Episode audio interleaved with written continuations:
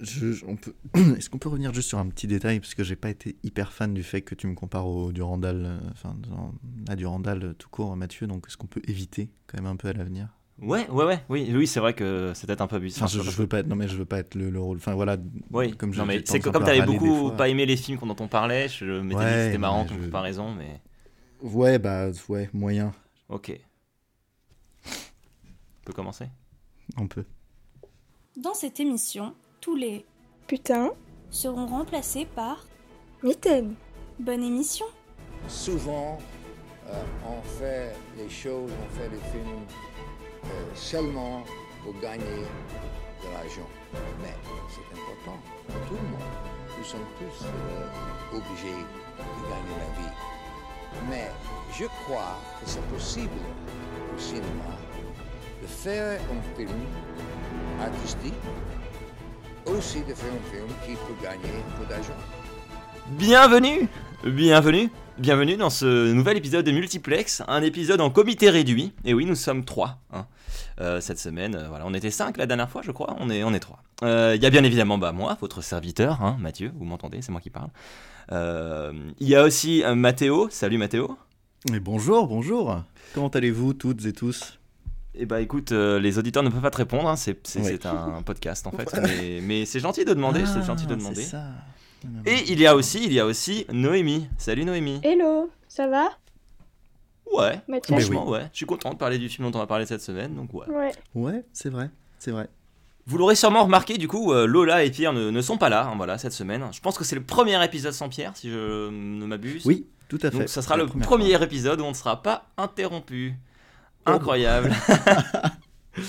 Euh, je je- je t'aime bien, hein, Pierre, hein, je plaisante. Oui, Me bien sûr. pas. non, mais c'est- Me tape pas, tu fais vraiment trois fois mon poids. euh. Euh, en, en muscle, hein, attention. je précise, qui, sinon il va vraiment me taper.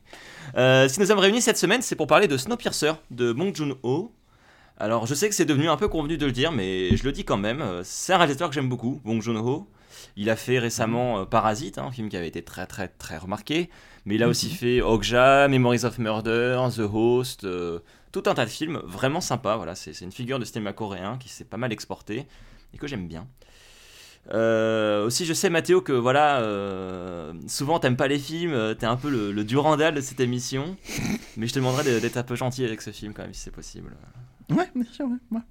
ouais. Je, je- je dois pouvoir faire un effort. Bon, avant d'entrer dans le vif du, du sujet, on va peut-être passer rapidement par les questions du tac au tac. Voilà, les questions du tac au tac, donc ce sont des questions, je précise. hein, pour- J'ai arrêté de préciser, présenter ce truc. Alors que bah, on a peut-être des nouveaux auditeurs maintenant, peu à peu, je sais pas. Euh, Les questions de tac au tac, c'est une petite question rapide où je teste, je tâte un peu la, la cinéphilie de nos chroniqueurs. Alors je vais me tourner vers, euh, vers Noémie. Oui. Cette semaine, la, la thématique, c'est un peu, voilà, un peu écolo. Snowpiercer, c'est un film relativement écolo. Donc j'ai envie de te demander, comme ça, là, du tac au tac, un film qui te donne envie de quitter la ville, de quitter tout ça, pour aller vivre dans la campagne, près de la nature. Et précision, tu as le droit au film documentaire. Oh, oh, oh, trop bien. Bonne question. Je dirais Le peuple migrateur, un, un documentaire euh, sur les oiseaux, mais qui donne plus envie de partir dans le ciel et, et de, de, de quitter les humains. Ok, Tu me l'as vraiment très très bien vendu, hein, sache-le. Donc Oui. euh, je... c'est vrai. Ah, mais c'est incroyable, la, la BO est magnifique. Oh, oh, ça c'est bien. un- un très très chouette film documentaire. Un film sur les piafs, hein, du coup. Oui. Ok, j'adore. Ah, Ah, ça a l'air beau. C'est sur les piafs? Et je suis, je suis le Durandal, n'oubliez pas. hein. Ah, yes. D'ailleurs, euh, Durandal, dis-moi, du, du tac au tac. Euh, à l'inverse, en fait, un film qui te donne vraiment envie de raser des forêts? Waouh, mais c'est terrible. Un film qui me donne envie de... mais c'est pas possible. Un film qui est si bien fait au point de te donner envie de détruire euh, l'environnement? Ah, je sais pas, même par exemple, tu vois, un film où il y aurait des scènes d'action, où tu as envie de péter des trucs, euh, je sais pas, enfin. Ou de construire des, euh, des autoroutes pour faire euh, un Mad Max 5, je sais pas, c'est un truc. un peu d'imagination, en fait, c'est vraiment le concept de cette rubrique, donc. euh, Oui, c'est vrai, tout à fait. Eh Bien, écoute, permets-moi de faire euh, euh, un peu l'usage d'astuces en te répondant euh, Indiana Jones 4, parce qu'à un moment, il rase des arbres. Écoute, un, je sais silence volontaire, hein, c'était un silence volontaire. Je ne sais voilà. pas quoi te répondre. C'est Je terrible ce jeu parce quoi- que t'as d- plein d'idées, mais une fois que t'as donné ton idée. Ben oui. Mais écoute, c'est tant pis, j'ai répondu Indiana Jones métier. 4. On passe directement peut-être à la, à la rubrique suivante, qui est la, la rubrique euh, du courrier des auditeurs. Alors, Ah. cette semaine, alors, vous allez voir, c'est original. Vous savez qui Oh. nous a écrit cette semaine? L'un de nous. Non. Euh, mais ça- alors, ça aurait pu. Non, non, encore moins original. C'est quelqu'un qui nous a déjà écrit parents. deux fois. Ah Et c'est Flo, tout simplement. Mais Euh, oui Mais, oui, quel évidemment, plaisir en fait. En fait, je crois que cette rubrique va devenir juste Flo qui donne La son rubrique. avis sur des trucs. Ouais, Euh, c'est ça. Puisque, euh, puisque Flo nous a réécrit en disant. Il m'a écrit en deux parties. Il m'a écrit un premier message en disant Je viens de lancer l'épisode sur Fury et j'ai plein de choses à se dire. Après, il a écrit plus tard en disant Bon, bah finalement, j'ai rematé le film. Et globalement, je suis finalement d'accord avec à peu près tout ce que vous, ce que vous disiez Pierre sur le film. D'accord. Euh, voilà.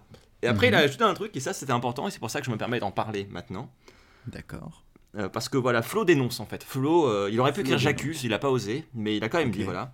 Au début du podcast, vous dites que vous parlerez plus tard des lasers, entre guillemets, euh, mais vous ne le faites pas. Tout à fait. Alors du coup, il essaie de répondre lui-même à la question, donc j'explique en fait dans, dans Fury, il y, a des, il y a des effets un peu visuels euh, qui ressemblent vraiment à des, à des lasers euh, tirés de Star Wars, qui Mhm. sont censés euh, représenter les, les balles. Mhm. Alors, Flo donne une piste de, de réponse, et en fait, ce sera plus ou moins la réponse.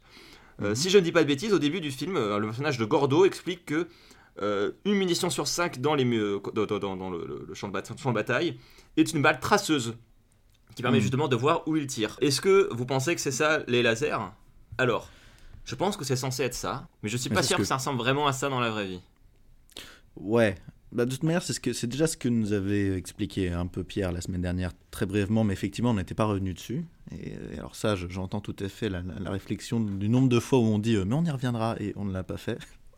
Parce que généralement, les conversations mènent à, à d'autres pistes de réflexion. Mais effectivement, moi, ça ça m- ça m'a aussi un peu surpris. Je vais pas dire dérangé, parce qu'au bout d'un moment, en fait, tu t'y fais. Oui, ou d'un moment, Mais je sais, plus. enfin, comme j'ai aucune idée de comment ça se représente, mais vraiment, factuellement, une balle traçante euh, avec euh, une poudre d'une certaine couleur.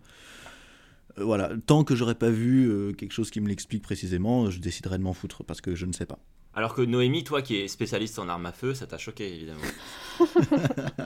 Moi, j'ai pas aimé ces effets, donc. euh, C'est pour ça qu'on n'est pas revenu dessus. En fait, voilà, on peut vous dire l'envers du décor, c'est que Noémie s'était beaucoup emportée. C'est un sujet assez sensible pour elle. Tout à fait. On a coupé au montage. Voilà. Exactement.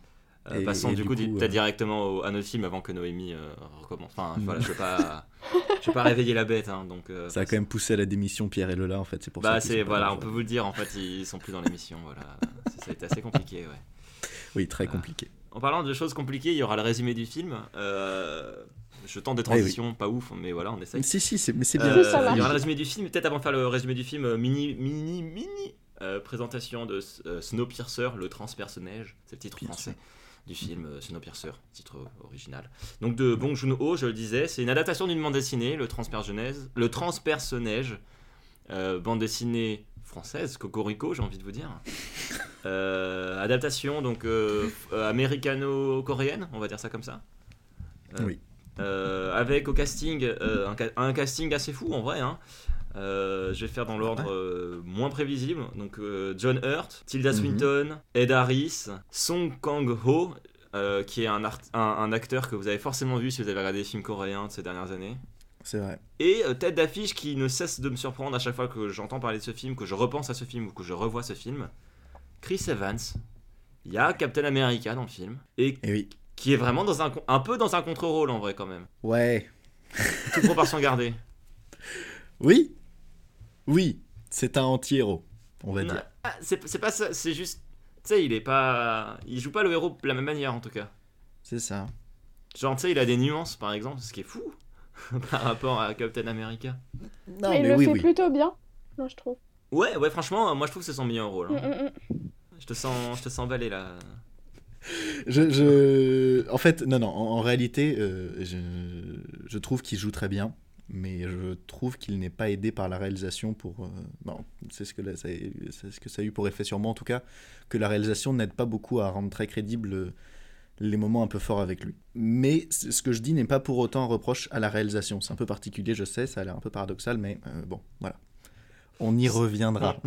Ça, on reviendra vraiment dessus, oui, parce que j'ai envie de, de répondre quelque chose, tu vois déjà. Euh, mais avant, on va passer par le résumé peut-être? Mais oui, Alors, hum, cette semaine, comme Pierre n'est pas là, il a fallu qu'on on a dû improviser un peu, donc c'est Mathéo qui fait le résumé en fait, tout simplement. tout à fait. Tout ça m'a tellement choqué et- que j'ai démué en t'annonçant. J'ai dit Mathéo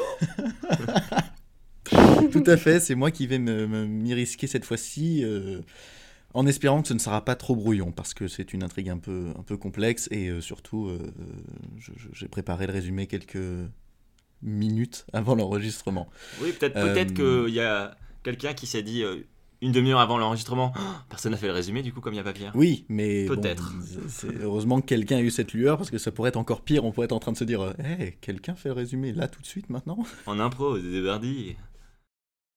Euh, S'il vous plaît, ça parle de quoi ce film Alors le film c'est une euh, comédie d'action, une grande histoire d'amour, une grande histoire avec des méchants, une grande histoire avec des flics, tout ça ça tire dans tous les coins mais ça finit bien. Oh non, tu ne racontes pas la fin du film, hein Oh, Si, tu nous la racontes. bon d'accord. T'as pas intérêt Oh bah alors décidez-vous Qu'est-ce que finalement le film Snowpiercer, le transpersonnage? C'est dans un futur proche, euh, l'histoire de l'humanité qui a été euh, totalement ravagée par euh, une tentative de contrer le réchauffement climatique. Il y a des scientifiques qui ont créé une glaciation, mais qui a totalement dérapé et qui a balayé toute forme de vie de la surface de la Terre en la rendant invivable à cause du froid. En conséquence, on découvre que ce qu'il reste de l'humanité est dans un train qui est en fait le dernier environnement dans lequel on a pu recréer des conditions suffisamment vivables pour l'être humain, et qui fait le tour du globe sans jamais s'arrêter, continuellement. Dans le train, on y découvre que les wagons de queue abritent les gens les plus pauvres, euh, et qui vivent dans des conditions de vie absolument misérables, et que plus on remonte euh, les wagons euh, vers la locomotive, plus on retrouve du luxe, et, et donc de fait une population beaucoup plus riche. De plus, on découvre rapidement que chaque extrémité du train a plus ou moins son gourou, son, maître à penser. À l'arrière, on a Gilliam, le vieillard qui dirige les pauvres, et à l'avant, on a Wilford, le leader des riches et accessoirement le constructeur du train. Bref, qui dit disparité sociale dit injustice, et naturellement, des envies de révolte montent progressivement euh, à l'arrière euh, à l'arrière du train, euh, vers les personnes qui sont en fait opprimées par les plus riches. Gilliam envoie donc euh, Curtis, qui était donc interprété par Chris Evans, diriger un groupe de révolutionnaires qui va remonter le train afin d'affronter tous les mercenaires qui barront leur route pour euh, euh, les empêcher d'atteindre les, quartiers les plus riches. Tout ça dans le but d'atteindre Wilford pour mettre un terme à toute la tyrannie qui règne. Après moult péripéties et surtout beaucoup, beaucoup de décès parmi les siens, Curtis atteint finalement Wilford. Ce dernier lui révèle alors que la révolte qui avait été prévue euh, par Gilliam euh, a en fait été prévue par Gilliam et Wilford, de sorte à ce que tous les morts qui, euh, découleraient de, cette révolte permettraient de réguler la surpopulation qui guette de manière plus ou moins cyclique la population du train. C'est alors que, anéanti, mais décidé à mettre un terme aux manigances de Wilford et de Gilliam, Curtis et ses derniers alliés font dérailler le train, tout ça au prix de leur vie. Finalement, le film se termine sur deux enfants, survivants du crash, qui sortent des décombres un peu péniblement et qui découvrent au dehors un ours. Preuve que la vie est en fait de nouveau possible sur Terre et que, euh, donc euh, tout est possible en dehors du transperce-neige depuis euh, certainement quelques années sans que personne ne s'en soit jamais rendu compte. Et ainsi se termine Snowpiercer. Non, monsieur, euh, vo- vo- votre action sur le film. C'est vraiment un film métaphysique, expérimental, Ça va très très loin, peut-être trop loin pour certains. beau, touchant. euh, Enfin, c'est un film qu'il faut digérer quoi. C'est scandaleux Merci beaucoup Mathéo pour ce, pour ce résumé. Mais avec plaisir, avec plaisir, et encore navré si c'est brouillon. Mais euh, franchement, tu t'es très très bien débrouillé pour en sachant que tu avais beaucoup, assez peu de temps. Et puis c'est un film quand même un peu complexe. hein. C'est vrai qu'on on- on a fait une émission sur le cinéma d'action et on s'est dit ah tranquille, on aura que des films euh, que des films Simple simples. Euh, peu finalement entre The Nice Guys et ça là cette semaine. Assez Blade peu. Runner. Ouais. Assez peu. Euh, ah, mais Blade Runner, n'en parlons pas. Euh, ce qui me donne envie d'ailleurs de, de poser une question là tout de suite parce que je crois que c'est une question que doivent se poser nos auditeurs et c'est une question que- d'ailleurs qu'on sait nous-mêmes poser. Mhm. On fait une émission sur le cinéma d'action, mais Snowpiercer, est-ce que c'est vraiment un film d'action? Mhm. Noémie, c'est toi qui as proposé le film. Euh, voilà, on peut dire un peu l'envers du décor. C'est toi qui as suggéré euh, Snowpiercer. Du coup, j'ai envie de me tourner vers toi. Qu'est-ce qui t'a fait te dire, ah, franchement, euh, ça c'est un film d'action, on devrait en parler dans Multiplex Euh, bah en fait, d'abord, j'ai réfléchi par c'est de la science-fiction avant de me dire c'est un film d'action. Et on- c'est vrai qu'on n'a Mhm. pas fait beaucoup de films de science-fiction. Et après, je me suis dit est-ce que ça rentre? C'est vous qui m'avez interrogé. Et au final, en le revoyant, c'est vrai que l'action permet quand même de faire avancer les personnages, euh, Mhm. notamment avec des, les grosses scènes de combat, enfin celle du Nouvel An en particulier. euh, Oui. Au, au moment où ils sont dans le wagon central, euh, c'est surtout celle-là qui va scinder en deux le film. Et c'est vrai que c'est l'action qui va permettre à, à Chris Evans d'accéder à la tête du train. Enfin, sans, sans ça, et sans cette violence, il pourrait jamais y accéder. Et puis, en fait, c'est aussi une violence qui les suit globalement. Une, une fois Oui, cet épisode, de- c'est ce qui va les suivre jusqu'à la fin du film. Donc, dans l'absolu, ouais, c'est un film. En Mais tout cas, je te rien, il y, a quand même, il y a quand même deux équipes, enfin, il y a quand même euh, deux, deux entités. Je sais Mm. pas si on peut dire si c'est le bien et le mal, parce qu'au final, euh, on se rend compte que le- les deux se, re- se- ont une influence l'une sur l'autre, mais y a- ça reste deux entités qui vont à un moment se confronter l'une à l'autre, et c'est quelque chose qu'on retrouve beaucoup dans les films d'action. Oui, en Oui. soi, en soi, il y a une euh, dyna- dynamique euh, qui est celle du cinéma d'action, c'est-à-dire que c'est l'action qui va être au cœur du récit, c'est l'action qui va faire avancer euh, l'intrigue, euh, le dénouement est permis grâce à l'action, etc. Après, il y a une, nuance qu'on que j'ai envie de mettre dans ce film, mais justement, en fait, ça, ça, ça- quand, si je pose cette nuance, après, je vais devoir poser une autre question derrière, donc euh, attention, accrochez-vous, c'est parti. J'ai perdu ce que je voulais dire. Ah non, zut Bah, ce que je peux ajouter, et peut-être que soit ça, ça, te reviendra après, euh, c'est que je, je trouve que ce qui aurait pu nous faire douter, c'est que de prime abord, on n'est pas sur un film d'action, euh, c'est pas ce qui le définit le plus, on est sur un film de science-fiction, qui est nourri par de l'action, et qui de fait en fait aussi un film d'action, mais ce qui a pu nous faire douter, euh, ou peut-être nous faire tiquer, c'est peut-être ton cas Mathieu, je sais pas si tu veux en parler après, c'est que ce qui définit d'abord ce film, c'est que c'est un film de science-fiction, plus qu'autre chose. Oui, Avec en fait, de c'est- l'action. C'est un Avec film. de l'action. euh, ce qui est au centre de, de- de- de l'histoire, principalement, c'est euh, la, la- la dystopie dans laquelle on est, c'est euh, le- l'affrontement entre les, les différentes classes, les tensions sociales, etc., au sein Mhm. euh, du train. Ouais. Euh, contrairement. En fait, la, la nuance qu'on a envie de mettre, c'est que là, l'action est au service du récit, alors que parfois, dans ce qu'on appelle généralement le cinéma d'action, c'est le récit qui est au service de l'action. C'est vrai. Et Oui, euh, oui, oui. t'as vu le bon mot là? Euh, C'est beau. Hein si le nouvel Ops veut me contacter euh, pour remplacer un de leurs critiques, qu'ils n'hésitent pas. hein. Ah mais là c'est sûr, quand ils entendent ça, non, parce qu'ils nous écoutent, bien sûr. Bien, bien sûr, parce que tous les mecs du Nouvel Ops nous écoutent, évidemment. Non, mais voilà, il y, a- il y a une nuance. Après, du coup, quand on pose cette nuance, on a envie de poser une question plus générale qui est mais en fait, final- finalement, qu'est-ce que c'est qu'un fi- film d'action?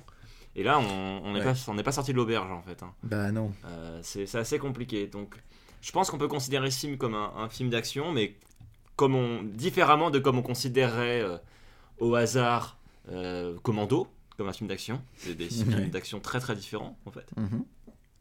Mais, Mais- à partir du moment où on considère que Fury, The Nice Guys et je sais pas qu'est-ce qu'on a fait comme film, et Jason Bourne peuvent tous être des films d'action, pourquoi pas celui-là? Ça permet de se rendre compte que ça englobe beaucoup de choses aussi. Voilà, exactement. Et que quand on regarde qu'on a fait aussi Blade Runner, Oui, en euh, plus. il y a plus d'action dans Snowpiercer que dans Blade Runner dans l'absolu. Ou alors peut-être que ça se vaut, mais euh, il y, a, beau- il y a plus d'action aussi, il y a plus d'action je trouve dans, dans Snowpiercer. Donc euh, tout, tout dépend de comment est-ce qu'on appréhende l'action et quelle place on lui donne pour considérer ça comme un film d'action. Il y a aussi le truc, en fait, c'est, si je vais me rappeler, c'est la nu- une nuance que je voulais faire tout à l'heure, et avant d'avoir un, Mhm. un trou de mémoire, euh, tout simplement, c'est que souvent, quand on pense cinéma d'action, on pense euh, grosses armes, on pense grosses explosions, on pense gros budget Mhm. pour l'action, on pense euh, combat chorégraphié, on pense, et on pense à un certain nombre de tics de, de mise en scène, donc euh, les punchlines, euh, les, Oui, c'est les- vrai, les, oui. euh, les choses comme ça, euh, ce qui est complètement absent de ce film. Il y a quand même, il y a quand même, enfin, Tilda Swinton, elle, lance quand même quelques punchlines assez drôles. Oui, mais, mais certainement parce que c'est son personnage et que c'est pas Oui. non plus une, une généralité. Oui, mais on, on est très très loin du, du code de l'actionneur des années 80, on est très très loin d'un Stallone. Oui, quoi. c'est vrai. Euh, Bien et sûr. j'ai beaucoup de respect pour Stallone, hein, ça, cela étant dit. euh. Mais, mais c'est certainement parce qu'en fait, euh, notre conception de la, du film d'action a évolué. Et que, en fait, c'est ce qui a défini le genre du film d'action dans les années 80, parce que c'est ce qui existe, c'est ce qui dominait globalement le, le cinéma américain. Aujourd'hui, euh, on fait plus, on fait certainement plus l'action de la même manière. Et tant mieux d'ailleurs, hein, je pense qu'aujourd'hui, euh, bah, il y a qu'à voir, euh, quand, on, quand on, fait des films comme ça aujourd'hui, on est obligé de faire ça, passer ça pour de l'ironie, parce que c'est c'est lourd Oui. sinon, en fait. Oui, tout à fait. Quand un mec fait une punchline dans un film d'action, c'est forcément désamorcé, par exemple, aujourd'hui. Mm. Vous avez enfin, vraiment, regardez n'importe quel Marvel, par exemple, quand il y a des punchlines, Hmm. Euh, si vous prenez les Gardiens de la Galaxie au hasard, quand il y a des punchlines, c'est toujours un peu ironisé. Euh, Il Oui. y a une- un humour dessus. Alors que si vous regardez un, un, un, un Schwarzy de la grande époque, euh, c'est très très premier degré. hein. Oui, complètement, oui. Mais oui, oui, tu, tu marques un point aussi sur le fait que en fait, le- l'univers, le côté SF est, est vraiment peut-être au centre euh, du film, et ce qui fait qu'on peut se demander si c'est... En tout cas, on peut douter de la catégorisation dans, dans l'action. Euh, Bah. Toi, toi, t'aimes bien la SF, euh, Mathéo, euh, si je ne m'abuse. Oui, oui, oui, je suis relativement friand. Je suis loin, d'être très calé et euh, d'avoir mangé tous les classiques littéraires de science-fiction qui me permettraient d'appréhender le cinéma de SF, mais, mais j'adore ça. Même quand c'est pas Harrison avec, Ford Oui, bah bien, bien sûr. Alors, certes, C'est un plus, très quand bons même. films de SF ils sont avec Harrison Ford. Non, mais au-delà de ça, euh, Et s'il n'y a pas Daniel Craig en plus, ça marche pas du coup. Si, ça va? Tu sais, je suis en train de réfléchir et de me dire, est-ce que Daniel Craig a fait tant de films de SF que ça hormis, Non, mais il en a fait euh, un avec Harrison Ford, il me semble. Ah bon? Lequel? J'en avais Vous êtes co- entendu parler. Vous êtes comédien, moi Mais oui faudra, faudra vraiment qu'on fasse un cowboy envahisseur un jour dans cette émission. Mais Bien sûr qu'on le fera. On le fera. Mais euh, non, non, voilà. J'ai- J'aime beaucoup la SF, donc ce qui fait que Snowpi- quand j'ai revu Snowpiercer, parce que je l'avais déjà vu une première fois il y a longtemps, euh, j'ai pu m'attarder cette fois-ci sur euh, les sujets qu'a voulu placer, placer le réalisateur dans, dans son histoire, en fait. Parce que, comme, comme on le disait, c'est pas qu'un film d'action, c'est aussi un film de. de, de, de- j'ai pas envie de dire d'anticipation, parce que l'idée, c'est pas de. C'est pas comme ça que sera Non, mais c'est futur, a priori. c'est- la mise en scène d'une dystopie en tout cas. Pour prendre tout de Voilà, les grands termes de regarder, j'ai- un bac euh, pas du tout littéraire, ça marche pas. Mais, euh, Non, mais allez, il y a des grosses de questions lettres, sociales qui sont C'est au cœur du c'est une film. dystopie et il y a une métaphore euh, de la lutte des classes, euh, pour dire les gros mots tout de suite. Oui, voilà. Euh, fran- franchement, il y a vraiment un truc sur ça. quoi. Oui, oui. Et, euh, et en repensant à une, une vidéo de la chaîne YouTube Nexus 6 qui traitait de la question de la surpopulation dans les, dans les films, de, dans- en tout cas dans, le, dans la science-fiction globalement, et ben je m'étais dit, euh, je crois que c'est aussi un peu, c'est un peu le sujet du film. Je m'étais dit ça avant de le revoir, et effectivement, un peu beaucoup le sujet du film.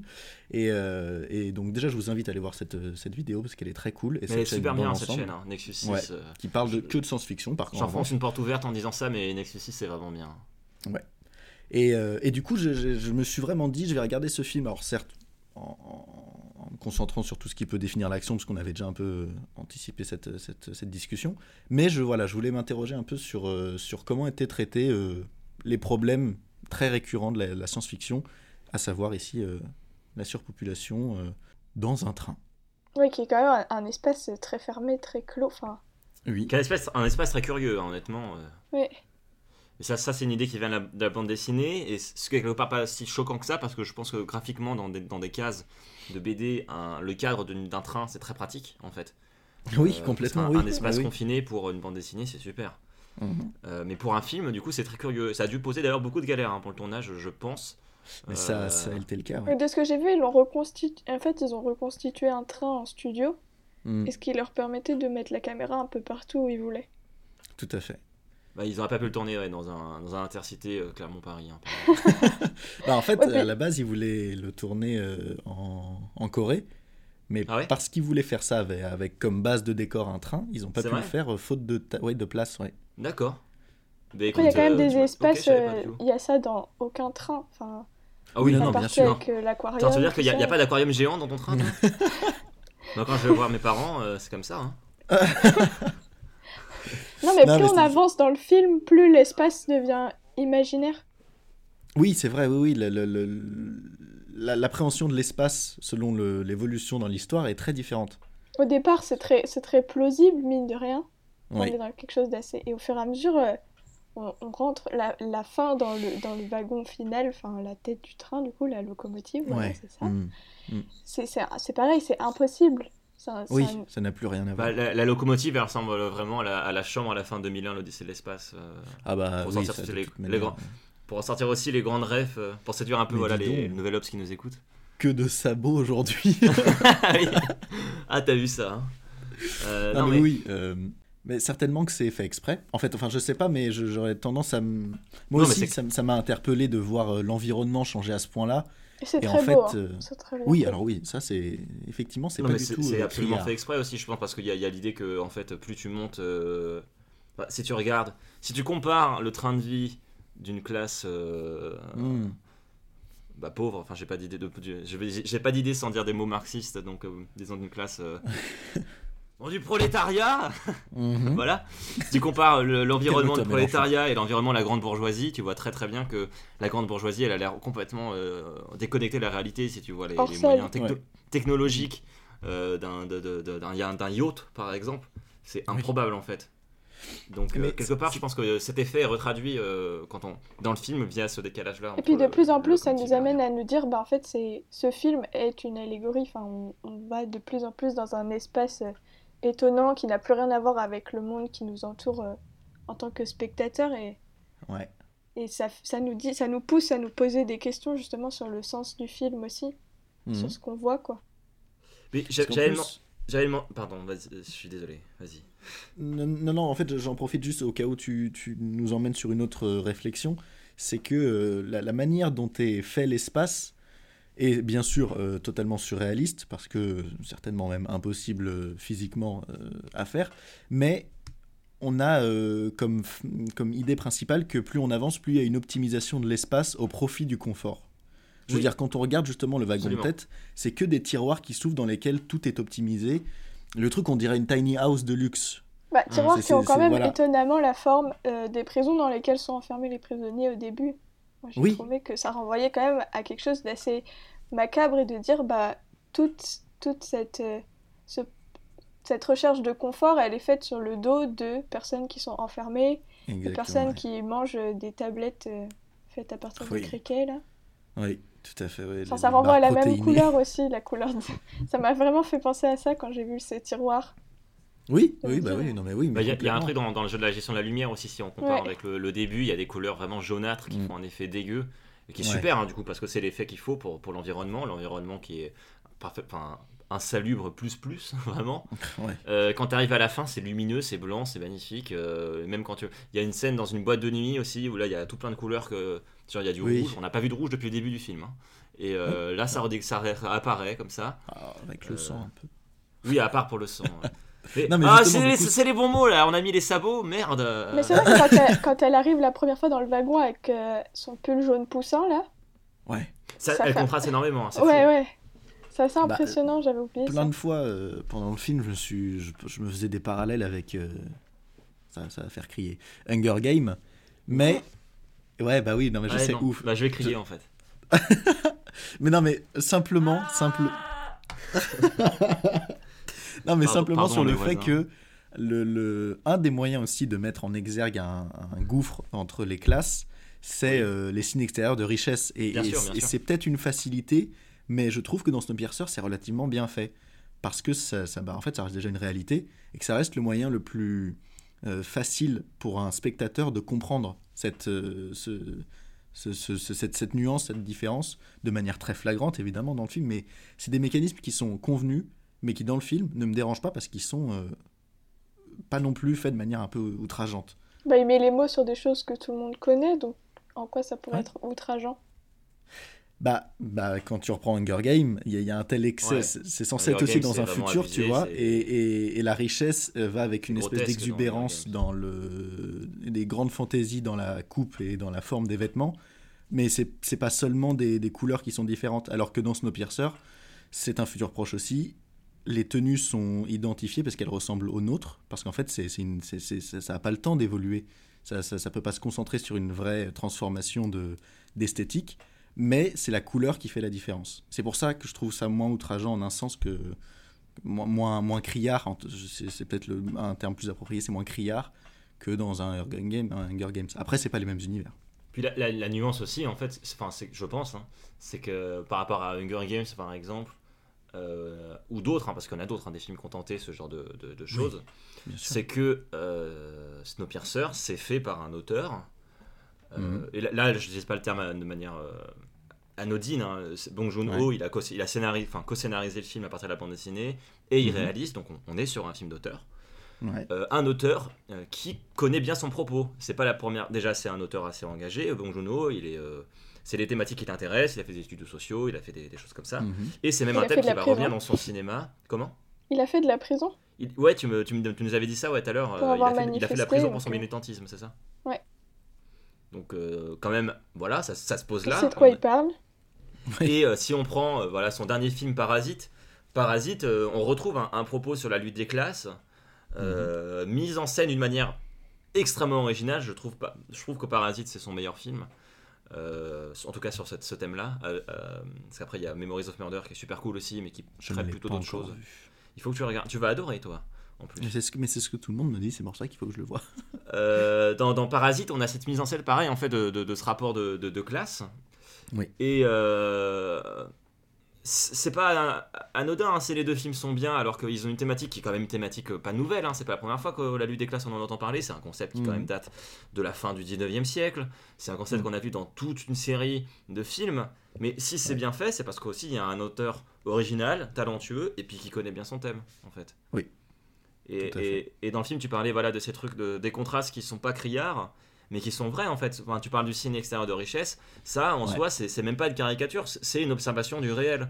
C'est ça. Euh, Si, euh, je sais que je vais te faire mal parce que tu adores les montres, mais si des gens achètent des belles montres, c'est parce que c'est un signe extérieur de richesse. Mais bien sûr, en soi. totalement. Si tu analyses l'objet, la, la chose. Après, Ah, euh, les, les gens le font, c'est pas montre. conscientisé. Je pense pas que ça soit aussi simple. Je pense que c'est beaucoup plus vicieux que ça dans la réalité. Mais il n'empêche Oui. que voilà, c'est un phénomène qui existe. Tout et euh, il est là pour le mettre en scène, le décrire. Et euh, l'intérêt de la dystopie, euh, c'est- de pouvoir euh, mettre en exergue les choses. D'ailleurs, je sais pas si tu es très très fan, toi, euh, Noémie, de films d'action, de cinéma. Bah, putain, y. Euh, ah, j'ai dit, putain, ça y est, personne n'avait dit Oh, encore. la hein. Euh, je crois que je t'es sais le plus grand de nous trois, t'es le plus apte à le dire. Oh, C'est oui. vrai. Euh, par rapport au fait qu'on ait mis ce bip à cause de moi en partie? Par rapport au fait que tu diriges l'émission admirablement. Donc Ah, c'est normal que des mots dérapent de temps en temps. Ah, c'est beau. Non, mais Je Noémie, ou sais pas pas, je sais pas si t'es très très fan de, de films de SF, mais je sais que le- les films d'anticipation et les critiques sociales, c'est un peu un truc qui t'intéresse. Est-ce que est-ce que c'est un discours auquel t'as été sensible dans le film? C'est ça, c'est aussi ça qui t'a marqué? Moi j'aime bien, j'aime bien ce genre de film où justement euh, les films de SF où il n'y a pas que ce genre de, enfin c'est pas que de la SF quoi. Après c'est vrai que c'est des choses Ouais. qu'on a beaucoup vues ces derniers temps, notamment avec les teen movies, le Hunger Games, euh, Divergente. Oui, mais c'était pas Mhm. très bien fait hein, dans Divergent. Oui voilà, mais mine de rien, il reste dans cette vague là, moi je trouve. Enfin il surfe un peu sur le truc aussi. Ah, c'est douloureux ce que tu dis. Bah, Bah, oui, c'est vrai, c'est sorti à la même Mhm. période que, que ce genre de film, ça date de 2013, donc euh, c'est vraiment euh, cette époque où nous on était ados et où on commençait à se poser des questions, euh, Ouais. sans doute sur le monde et sur... mais C'est peut-être pour ça qu'il me plaît autant et que... Ouais. Enfin, que je le rattache à une période où moi je commençais à me poser beaucoup de questions sur, euh, Hmm. sur le monde qui m'entourait et que Mm. c'est toujours très intéressant de d'imaginer comment sera le monde plus tard pour, euh, pour rapporter à des choses qui sont très actuelles au final. Non, oui, bah, il mais y, y a la préoccupation écologique qui a l'air de hanter le film, hein, notamment, Et et, puis- et ça, c'est une préoccupation très très actuelle. Enfin, quand lui, du coup, j'ai fait le calcul, ça se passe en, en 2031. Ça veut dire que à un moment, il dit qu'il a vécu 17 ans dans le train et 17 ans sur Terre, donc ça veut dire qu'il est né en 97. Un truc comme ça. Aïe, aïe, aïe, aïe, aïe. Et je trouve que c'est quand même envoyer un message à notre génération aussi de dire bah je vous laisse avec ce film parce que vous êtes possiblement la dernière génération à, à pouvoir faire un truc et Mhm. dans 30 ans bah ce sera vous les adultes quoi. Ouais, Enfin, il y a quand même quelque chose à même après au niveau des dates qui est quand même assez important parce que ça il a fait le film en 2013. OK, il monte dans le train en 2014 mais c'est très très proche de nous. C'est une dystopie euh, sur un temps très très court au final. J'avais pas pris la mesure du truc. Et puis surtout, les, les, les comics ont commencé en 93, il me semble. Mm. Donc c'est-à-dire que le, le- cette thématique même euh, La bande- la globale... bande euh, dessinée? Ouais, la bande dessinée. Euh, ouais. je crois qu'elle est même plus vieille que ça. hein. Ah, c'est Il plus me semble qu'elle est plus, plus ancienne. Euh, ouais, ouais, elle est, elle est ça Ah, date, c'est hein. 83 C'est ouais, ça commence en 83, ouais, c'est ça. D'accord, autant pour moi, d'accord. Non mais c'est c'est fou, c'est fou. Mais oui, le bah truc oui. qui date de 83, il a une problématique euh, encore actuelle quoi. Ah, mais ça, de toute manière, quand on regarde, en fait, on comprend que les problématiques sur lesquelles on se concentre maintenant, il y en a plein qui étaient largement éveillés dessus avant, parce que ces problèmes étaient là aussi avant. Mm. Et qu'il n'y a, rien de très nouveau au problème, c'est juste qu'on se concentre dessus maintenant. Enfin, on se concentre, on le Et puis, il me semble Ouais. qu'à l'origine euh, du film, enfin dans la BD, euh, Mhm. la catastrophe elle est causée euh, avec des armes nucléaires. Ouais, Mais Tout là, c'est mais là c'est une arme chimique et en fait euh, rap- en 2014, mais ça c'est assez politique. C'est en fait il a fait ce choix-là par rapport à la destruction des armes chimiques euh, en Syrie qui ont été détruites en mer. Je sais Mhm. pas si vous avez Ouais, entendu parler ouais, de ouais. ça. Oui, oui, ok, je savais pas. Et euh, qui ont, du coup, enfin, on sait pas vraiment ce que ça a donné d'un point de vue écologique sur euh, quand ces armes ont explosé ouais. dans le fond de l'océan, quoi. Oh, mais c'est c'est quand même terrible. Mais euh, si on y réfléchit bien, si je dis pas de bêtises, c'est pas un peu le même principe que, que Godzilla, où à chaque fois, c'est quand on teste des trucs dans la flotte Si, que si. les conséquences sont terribles sur l'environnement. Si, si, mais Godzilla, le, le concept du premier, hein, parce que Oui. enfin, après ils ont tous repris le truc, mais le concept, enfin le, de base, Godzilla, c'est la mise en scène de l'an- de l'angoisse post-nucléaire euh, Ouais, au Japon, où on dit regardez les conséquences euh, sur l'environnement de votre truc. euh, bon, on va pas au lieu de montrer des, des femmes avec six doigts, on va montrer euh, euh, Un dragon lézard avec, géant. euh, un lézard, un lézard géant, tout à fait. C'est quand même plus marrant, mais, euh, mais c'est quand même. Euh, c'est un peu la sale ambiance, c'est un peu l'épisode cafard, je me rends compte celui-là. Bah, c'est l'épisode cafard et en même temps c'est l'occasion de, de- de parler de ça parce que ça aurait pu être euh, un peu le sujet de, ce- de, de- de Blade Runner et c'est un des sujets qu'on avait euh, qu'on- qu'on- auxquels on avait certainement pensé mais qu'on n'avait pas pu faire parce qu'à chaque fois on est obligé de faire des choix. Mais là pour le coup euh, aut- autant y aller c'est c'est- c'est- Et du coup, on parle un peu moins d'action. Enfin, on revient sur, sur la Mais c'est la- discussion du début de dire, euh, bah, justement, c'est un film un peu hybride, quoi, justement. Ouais, mais je maintiens que est-ce que c'est pas la, toute la force du, du cinéma euh, contemporain de se dire qu'en fait euh, maintenant euh, les films ne sont plus uniquement d'un genre très précis et qu'on met ça au profit. Alors on- après on est quand même une fois encore dans le cas d'un réalisateur qui est euh, très très réfléchi dans, un- dans, dans- dans un cinéaste parce que du coup c'est plus général il est- vu qu'il est aussi auteur-réalisateur. Il est beaucoup plus réfléchi dans sa démarche. Euh, ça, ça- ça me fait aussi beaucoup penser à Miyazaki qui conçoit son cinéma comme euh, comme de la sensibilisation profonde. Mm. Oui, et c'est aussi ce que certainement fait euh, Bong Joon-ho avec ce film-là. Ah, c'est c'est clairement un acte militant là pour le film, euh, Mm. enfin pour le cas du film. Et d'ail- d'ailleurs, il a eu beaucoup d'emmerdes pour le pour le faire. euh, Enfin, il a eu quelques différends avec la prod. Ouais. Euh, Mhm. tu, tu peux nous dire, Mathéo, c'est qui le, le- le producteur? Ouais, C'est euh, Harvey Weinstein. En tout cas, Ouais. c'est la Weinstein Company qui, qui était euh, produ- productrice du, du film Et Voilà, distributeur aussi. Ouais. et distributeur. Et qui, en fait, euh, a. euh, re- Reprenez-moi si j'oublie des choses ou si j'en- je passe à côté, mais euh, grosso modo, il fallait, le- le- la compagnie Weinstein souhaitait que le film soit beaucoup plus simple dans son propos pour que ce soit accessible, selon leurs critères, hein, au Oui. public américain. Et de, et de fait, ils ont voulu couper euh, 20 minutes au film, ce qui est énorme, le faisant passer de 2h à 1h40. Il me semble Euh, qu'ils ont qui- réussi, hein, aux Ouais, ouais, non, mais États-Unis. ils ont réussi dans certains pays. En tout cas, euh, il y a une version de 1h40. euh, ce qui, euh, en fait, euh, est d'une part d'une extrême condescendance vis-à-vis du spectateur, de se dire, en fait, il est trop ouais. con pour comprendre. Ok, bah, c'est sûr qu'à ce rythme-là, personne ne sera jamais intelligent pour comprendre un film. Et puis au-delà de ça, euh, 20 minutes un film, c'est sauvage, quoi. Ouais, et Tilda Swinton, ça- elle s'est- opposée à ça, euh, notamment Ouais. parce qu'il voulait que ce soit le cas en Angleterre. Réduire Mhm. aussi le film en Angleterre. Après, les autres pays s'en fichent un peu, je pense. Enfin, ils parlent pas anglais de toute façon, qu'est-ce qu'ils Oui, voilà, s'en c'est ça. foutent, quoi. Mais en Angleterre, euh, Tilda Swinton, elle s'est permis de lui dire euh, Mon coco, euh, bah non, Ouais. quoi. Bah oui. Parce que eh, ça va, hein. Euh, dans, les, dans les autres pays du Commonwealth, ils sont un peu cons, mais en Angleterre, on est intelligent. Tant pis pour l'Inde. Tant pis Non, pour l'Australie. Voilà. Et nous, les Anglais. Non, mais Euh, c'est- c'est- c'est- c'est- c'est- c'était quand même terrible de se dire. Que mais, c'est c'est un symptôme intéressant parce que bon, là, là peut-être euh, vous vous dites ah oui mais c'est Weinstein il est méchant machin. euh, euh, moi je pense que c'est vraiment un, un- un symptôme en fait de la production Ouais. américaine aussi qui a peur tout simplement. Bien sûr. C'est-à-dire qu'un producteur américain il met beaucoup d'argent en jeu et il est flippé. Et euh, quand, alors quand c'est des grosses équipes, que déjà le scénariste et le réalisateur sont pas les mêmes personnes, etc. Ça Mm. fait que euh, bah, on, finalement on s'en rend pas compte. Mais là quand euh, il y a d'un côté un cinéaste et de l'autre côté un producteur, il peut avoir un brin de fer qui s'installe entre le cinéaste qui a son propos, qui veut l'exprimer, et le producteur et le distributeur qui va dire ok mais euh, en fait j'ai peur que les, les... bah, un... Enfin, je veux dire, un auteur c'est nécessairement une proposition. Et un Ouais. producteur il veut pas une proposition. Un producteur il veut que le film il soit rentable. Il fait une application. et non mais ouais c'est, du coup c'est, assez compliqué. Je je me permets euh, tant que je je continue à parler deux secondes. Est-ce que bon malheureusement Pierre n'est pas là cette semaine mais Pierre adore raconter les anecdotes incongrues euh, sur l'envers du décor Mhm. euh, je vais lui rendre hommage présentement en racontant l'anecdote du poisson. Vous l'avez vu passer celle-là ou pas? Non. Non? Ça te parle Je ou pas l'ai lu, Tu l'as lu, oui mais ça m'a pas. Vas-y, fais-toi plaisir. Ok. Bah, Il y, a- une scène du film, pour, pour essayer de faire euh, bref, expliquer à nos amis auditeurs qui l'auraient peut-être pas vu. Il y a une scène du film où donc les rebelles sont face à des gardiens euh, bah, des, des- des forces de l'ordre, hein, dans de forces de répression, qui euh, se saisissent d'armes blanches et qui, pour un peu les intimider, égorgent, un- enfin, éventrent un poisson devant eux. Pour Mm. sous-entendre, en fait, on va, on va vous détruire. Euh, Cette scène, euh, Bong Joon-ho y était très attaché. D'abord parce que le, enfin, le- visuellement, elle est très forte. Et ensuite parce que pour lui, c'était une forme d'hommage au parrain. Si vous vous rappelez le- la tête de cheval La dans le parrain, par exemple, des choses comme ça. Il voulait absolument la mettre. Weinstein, lui, franchement, flemme. genre, genre euh, non, viens, on réduit le film, on enlève cette scène, euh, tant pis, c'est pas grave, c'est un poisson, de toute façon, les gens vont pas comprendre. Euh, ni l'hommage, ni trouver ça intéressant visuellement, les gens, ils veulent euh, l'histoire, etc.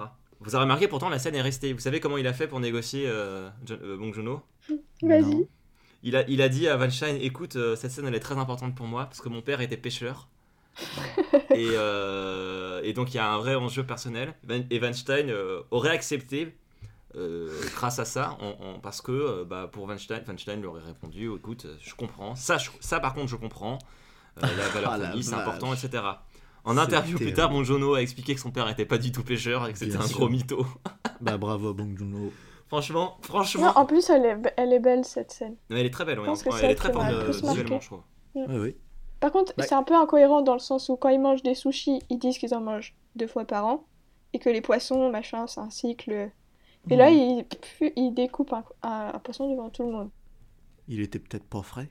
Ils ont bousillé leur, euh, leur Il est pas frais son poisson Oui, ils ont bousillé leur bouffe, oui, c'est vrai que. Ouais, Ouais, mais en même temps, tu vois, c'est peut-être euh, un. Comment dire Intimider les, les gens, ça peut coûter très cher. Et, euh, C'est c'est très ça, intimidant un poisson. Non, mais en, en soi, les- l'égorger comme ça devant tout le monde, c'est un, c'est un geste de provocation assez fort. oui. Ils ont peut-être investi, ils se sont dit, ok, il y a quand même une révolte qui se passe, on va essayer de les impressionner un peu, venez, on renonce à notre deuxième sushi de l'année, quoi. Oh non Non mais alors, euh, ça, me permet de rebondir pour éviter de laisser, on y reviendra plus tard en suspens, euh, la réalisation. La réalisation, parce que c'est l'occasion, vu qu'on parle du fait que c'est un peu une belle scène qui est assez esthétique, euh, et je parlais en, en début d'épisode du fait que j'étais, euh, que j'aimais, que je, je trouvais que Chris Ev- Evans, oui, jouait bien dans le film, que j'avais pas de Oui. souci avec ça, que je trouvais que la réalisation était euh, est très étonnante. hein. C'est une, réalisation qui n'est pas commune avec euh, les mouvements de caméra très, très saccadés lorsqu'il y a de l'action, puis en même temps parfois des ralentis. Il y, a- y y une découpe de- du rythme dans le film qui est assez inédite et qui peut être un peu dérangeante. Je comprends vraiment qu'on soit pas fan. Mais le truc, c'est que parce que c'est une réalisation atypique et qu'en même temps, euh, Chris Evans a un jeu qui est très propre au cinéma américain, je trouve, même s'il joue Ah très oui. bien. Ah et ben oui. en fait, euh, ça m'a, il y a une dissonance dans ma tête qui ont fait que dans certaines scènes, je n'accrochais pas, pas, pas parce que euh, c'était mal joué ou mal filmé, mais parce que je trouvais qu'il n'y avait pas de symbiose entre les deux. Oui, parce que ça c'était filmé comme en Corée et joué comme aux États-Unis. ça Exactement. Et, Non, et mais voilà, je trouve que ça donne quelque chose de justement qui est très graphique à l'arrivée. Enfin, la- le mélange des deux. Et ça, c'est c'est vrai que ça m'a fait un peu penser à, de la, à la BD, enfin, dans ce... Mhm. Il y a vraiment Dans quelque chose de graphique dans le rapport à l'image et dans la façon de, de dessiner. Ah Il y a bah. quelque chose de dessiné presque. Je sais pas trop Mhm. comment, comment pousser le, l'image plus loin. Non mais je- Bah, moi, moi- moi- moi aussi j'étais assez fan du, du mélange. Après je comprends que ça t'ait bloqué. Aussi un autre truc qui forcément bloque, c'est que un film américain essaie toujours de beaucoup iconiser ses acteurs. Mm. Oui. Euh, et là c'est pas tellement le cas. Enfin Chris Evans, euh, enfin il est au centre de l'action, on le voit bien, etc. Il est beau, il y a pas de souci. Mhm. Mais il n'y a pas ce truc euh, Ah, mais voilà, ça, d'amé- ça- américain de regarder le héros là, tu vois. Bah justement, ça c'est un des bons points, c'est ce qui me plaisait. C'est vraiment très spécifique. En fait, pour tout vous dire, c'est la scène où il raconte que c'était lui, euh, l'homme au couteau, dans son Mm. anecdote euh, un oui, peu oui, il, ra- poignante. il raconte une anecdote sinistre pour, pour faire vite et, euh, Et bah, et c'est il raconte l'histoire d'un- mec qui a, un, cri- qui a un couteau, qui est un criminel et tout. Et en fait, il conclut en disant en fait c'était moi le criminel. Voilà, pour Enfin, expliquer que c'est un homme beaucoup plus nuancé et complexe euh, à cause du contexte, voilà. Et ben c'est la- voilà, c'est le seul, c'est le vrai moment qui me fait avoir cette réflexion dont je vous parle, parce que le reste du temps ça me dérange pas du tout, au contraire, je préfère mm, en salle cinéma européen ou asiatique. Mais voilà, c'est le moment où je me suis dit euh, ah, je vois ce qui me gêne et je vous en parle, tout simplement. Et la, la scène, euh, la scène du choix, on va l'appeler comme ça, Ouais. au ralenti là. Euh, Oui. Là par exemple, ça ça t'a dérangé ou pas? Non. Non, parce que justement, il y a pas, euh, il y aurait pu avoir une iconisation où genre Oui. en fait on met en avant le fait que c'est lui qui fait un choix euh, dur, Héroïque. alors que là en fait c'est un choix au profit de, de l'histoire. C'est c'est un, c'est un moment euh, pivot. Mais c'est pas lui le pivot, Bernard, c'est oui. son choix. Ah, bravo, bravo, il fallait le faire. Ouais. Mais donc, J'aime du coup, beaucoup voilà. cette scène, ouais. c'est une scène qui m'avait beaucoup marqué quand je l'ai vue la première fois. Pour la Mhm. décrire rapidement à nos éditeurs, c'est un moment où Chris, enfin, il y a la, Chris Evans a le choix entre deux choses. Donc derrière lui, il y a son, son pote qui, qui va probablement se faire tuer. Et donc il doit choisir, euh, donc il devrait aller le sauver. Et de l'autre côté, il y a Tilda Swinton qui incarne euh, une des chefs euh, de, de, de, de- de l'avant Des du méchants. train, des méchants. Et elle essaie de se barrer. Et donc il a le choix entre la, la, la choper elle et l'empêcher d'a- d'avancer et donc à faire avancer la révolte, ou sauver son pote. Et euh, la scène est, est très très forte. Et elle m'avait- beaucoup marqué moi à l'époque. Je trouve qu'elle est parce que c'est un- il y a un vrai enjeu moral en fait à ce moment-là. Oui. Euh, et il y a vraiment le, fait, le choix entre sau- sauver un individu euh, parce qu'on valorise le- les droits de l'in- de l'individu Mhm. ou sauver le groupe parce que Mais je pense c'est que pas- le groupe qui doit Il n'y a pas quelque chose de. Le choix de tuer une personne. Quand. Il n'y a pas quelque chose de philosophique derrière ça. Où il y a l'histoire de devoir choisir à la tête d'un train entre une personne qu'on aime, tuer une personne qu'on aime et tuer cinq personnes qu'on On connaît connaît pas. pas. Oui, oui, oui. Et rapport au train comment- aussi, parce que à, à Ouais. l'origine, c'est une histoire de. À la tête du train, quel choix on ferait. Oui, d'accord, avec, la- avec Michel, la responsabilité, comment est-ce qu'on Ouais. se comporte Ouais. Oui, c'est ça. Bah, Non, mais c'est un, euh, un super jeu. Et puis en même temps, ça pose une question sur, le- sur parce qu'on est au milieu d'une révolution et c'est une question que tu te poses forcément dans une révolution en fait. bien sûr. C'est un moment. Euh, T'es là pour le groupe. Comment tu. Enfin, il y a plein d'individus qui meurent. Alors pour toi, tu t'en branles parce que tu les connais pas, mais d'un moment, il va y avoir ton pote. Alors est-ce que quand c'est ton pote, tu changes d'avis ou pas? Exactement. Et, Et, ce euh, film euh, te montre euh, quelque chose qu'on n'a pas si souvent que ça l'habitude de voir. Mais ouais, Dans un film américain, il y a fort à parier qu'il aurait sauvé son pote et Ouais. que le scénario aurait permis à un moment donné de rattraper l'histoire. Voilà. Exactement. Mais ça aussi, ça a à voir aussi avec les valeurs américaines. Les- La valeur américaine valorise énormément l'individu. Euh, Ouais. En Corée, ou même en Asie en général, euh, le groupe plutôt. Hein. Le Plutôt groupe, le et puis même euh, certainement, on peut avoir une réflexion plus globale. euh, alors, je suis pas du tout en train de faire un truc anti-américain. hein, C'est juste qu'on est face à une approche. Ok, Hugo Chavez. non. non, non, pas du tout, mais c'est que le cinéma du- américain est très marqué. Et en fait, parfois, il joue lui-même de, de, de ce qui, des, des, des, des, ressorts scénaristiques qu'il déploie. Le cinéma européen ou asiatique s'émancipe énormément de ça. Et le scénario de Snowpiercer, euh, qu'on aime ou qu'on n'aime pas, évite énormément d'écueils de ce style. Déjà Oui, parce qu'il y a une, une représentation de diversité euh, euh, ethnique très impressionnante. Alors certes, c'est aussi le propos du, du- du- de la BD et donc du film, mais le fait est qu'ils le font. Il y a, il y a- il y a vraiment des, C'est des- vrai. beaucoup de personnes très différentes, beaucoup de profils très différents. Et puis, bah, on- si on en revient avec cette histoire de, de moralité, euh, tu tu t'attends pas à tout dans ce film. Tu, tu- tu peux te faire surprendre. Bah, te le, dire, le dé- ah le oui, d'accord. dénouement, euh, franchement, tu le vois pas venir. Non. Je trouve. Et ça, c'est Non. intéressant parce que tout, tout le long, la logique, c'est en gros, on va prendre le contrôle du, du train. Et au bout d'un moment dans le récit, on te dit, et si en fait, le truc à faire, c'était de sortir du train? Moi, je trouve que c'est un moment qui peut. Enfin, ça m'a fait penser notamment à la, la, la scène où le train il est dans une boucle et qui Oui. forme un cercle. Et justement, là, je me suis dit, il y a vraiment aussi le motif du cercle qui, retient, qui revient très très fréquemment. Et même si un train c'est linéaire, au final, le serpent peut finir par se mordre la queue. Et le rapport au temps, il Oh devient très là différent. là. Et c'est vraiment la question du cycle, quoi. Même si on passe par quelque chose de très difficile à un moment. Enfin, là, la Mm. période glaciaire et l'humain qui est coincé dans un train, Ouais. bah, ça peut changer et ça, ça peut revenir à, à une forme de normalité, notamment avec la scène de l'ours. Oui, bien sûr. Bah en fait, qui te dit, euh, en fait, regardez, s'il y a un ours là, c'est que ça fait un moment que vous auriez pu ne Mm. plus être dans le train et essayer de reconstruire la civilisation dehors. Au lieu de vous taper dessus, quoi. Ouais, exactement. Vous êtes un À peu de débile. Ouais. Ça, c'est intéressant parce que ça, ça, il y a même un parallèle politique que tu pourrais faire avec euh, euh, tous, les, tous les débats de comment on change, le, comment on réforme le système, comment machin. Alors peut-être que la solution, c'est de changer et de Oui, tout à fait. voie, sortir du train, quoi. Mais Oui, voilà, c'est ça. Et que là, des- ils sont lancés dans un train à pleine vitesse et qu'on se rend même plus compte de la vitesse à laquelle on va, quoi.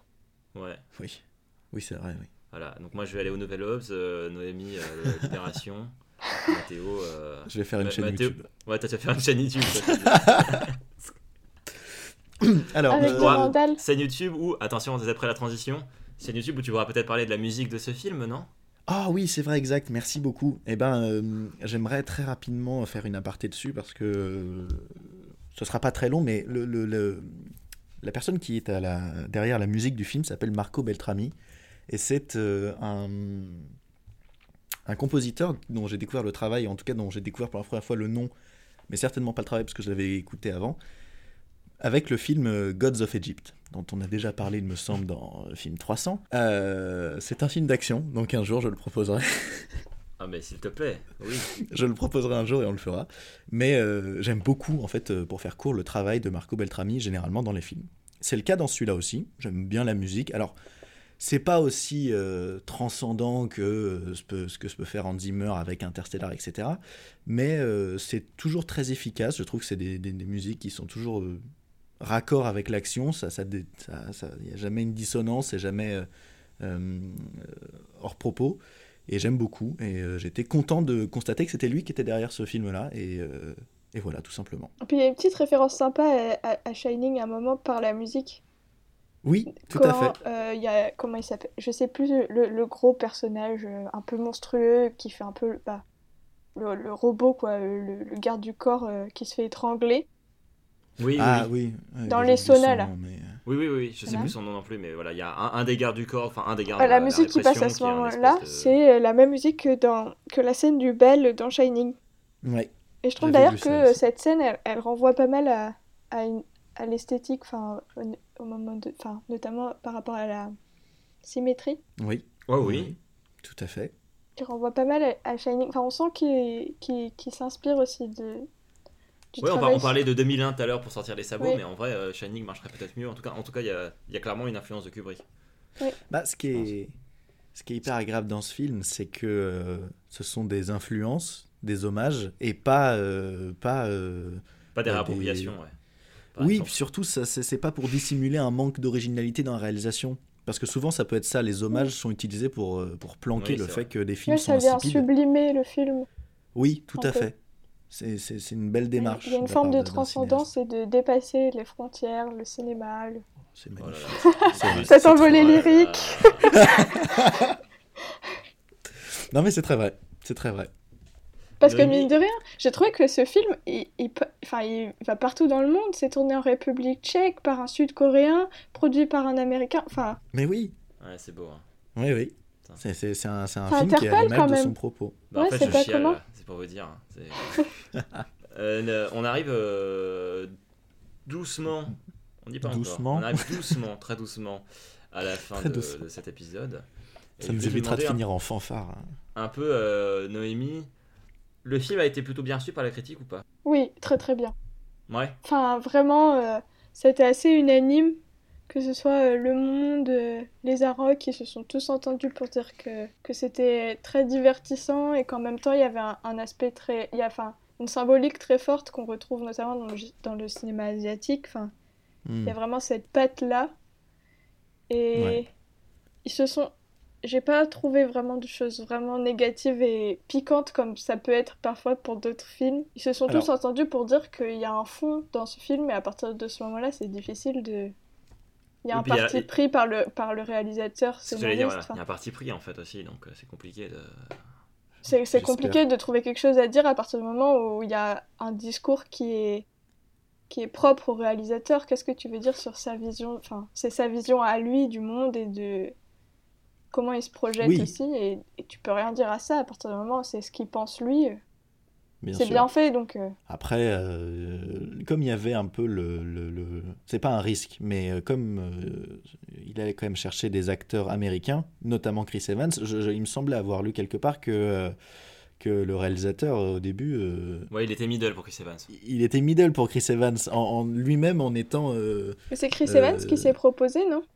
Ouais, c'est Chris Evans qui, a, quand proposé. il a entendu parler du, pro- du projet, s'est proposé. Ouais. Et euh, Bong Joon-ho était middle parce que Chris Evans, d'abord, il a une certaine image, à savoir Captain America.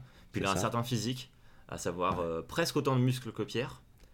Et, euh, et ça, et ça euh, il- 'fin, pour, pour un mec miséreux dans un train, c'était compliqué à, à gérer. Tout à fait. Mais, Mais on mais- sent mais- pas trop que c'est une montagne de muscles.